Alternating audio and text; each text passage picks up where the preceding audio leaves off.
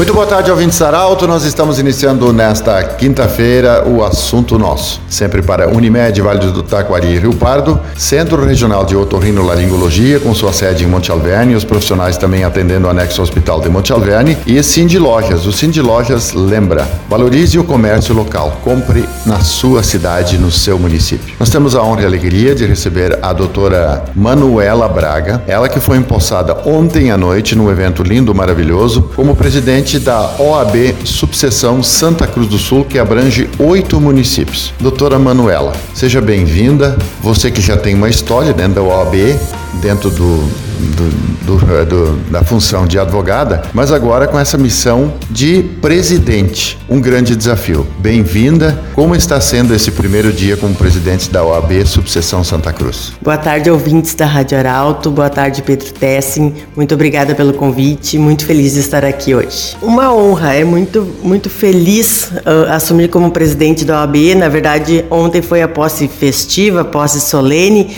A gente assumiu no dia 1 de janeiro oficialmente.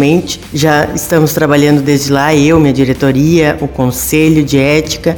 É uma honra ser presidente, com certeza é uma caminhada, como eu disse antes para ti, desde 2013 trabalhando pela OAB, sempre dentro, primeiro como conselheira, depois como diretoria, secretária e agora então como presidente. É uma honra poder representar os advogados da nossa subseção. O momento do advogado agora, porque a pandemia fechou fórum, é, muitos estabelecimentos, estabelecimentos estavam fechados, isso também acabou complicando e, e muitos advogados tiveram dificuldades, inclusive, para a continuidade da sua profissão, porque não só, não foi só é, comércio, enfim, outros setores tiveram prejuízos. Nesse momento de retomado, como o que, que você falaria sobre essa retomada também para os advogados. É, a gente fala que nós estamos vivendo o pior momento da advocacia. Sou advogada há 16 anos, mas mesmo os mais antigos dizem não existiu um momento tão difícil para a advocacia como agora.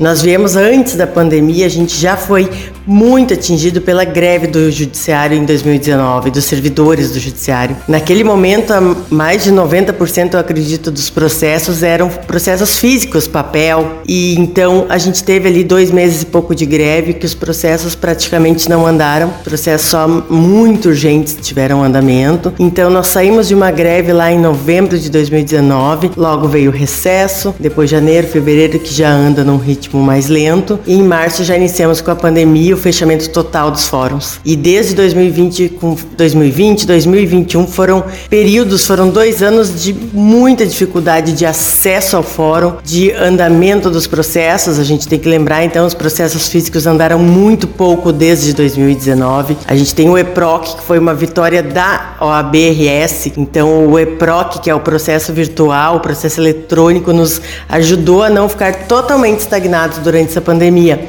Mas a gente teve não teve audiências, os processos físicos praticamente não andaram. Então isso atingiu profissionalmente, economicamente de uma forma inacreditável a advocacia a nível estadual. A gente, quando fala também, Pedro, dessa questão da, da advocacia não ter andado, ter sido prejudicada, quando a advocacia é prejudicada, a gente lembra que, como representantes da cidadania e dos cidadãos, dos nossos clientes, a sociedade foi muito afetada. Os nossos clientes não tiveram seus direitos muitas vezes atendidos durante esse período 2019 com a greve, 2020, 2021 com a pandemia e o ataque hacker que também foi um problema problema muito grande para nós advogados. Doutora Manuela, pegando esse seu gancho de, de, de, dessa representação para a sociedade, é, muitas vezes é, a gente sabe da importância que tem um advogado para orientar o cidadão e nesse sentido também a importância do, da OAB estar inserida é, em todas as instâncias dentro da comunidade para orientar o cidadão, porque é muito importante que o cidadão é, saiba quando ele muitas vezes precisa fazer alguma coisa, de que forma ele possa fazer isso de forma justa para não perder tempo e não, não estar prejudicado. Eu sempre digo, nós advogados somos defensores da cidadania, dos direitos, da democracia. E então, assim, Eu, eu sou suspeita, né, Pedro? Mas eu sempre digo: procure um advogado. Quem não tem condições de pagar um advogado, existe defensoria, existe núcleos de assistência jurídica das universidades, aqui em Santa Cruz, em outras regiões, mas sempre faça algo com um advogado. O advogado está ali para preservar seus direitos, muitas vezes apontar os seus deveres também, claro, mas resguardar seus direitos. Não é, ah, é só um contrato, eu pego lá no Google. Não, a gente estuda para isso. A gente sabe o que precisa fazer para evitar coisas.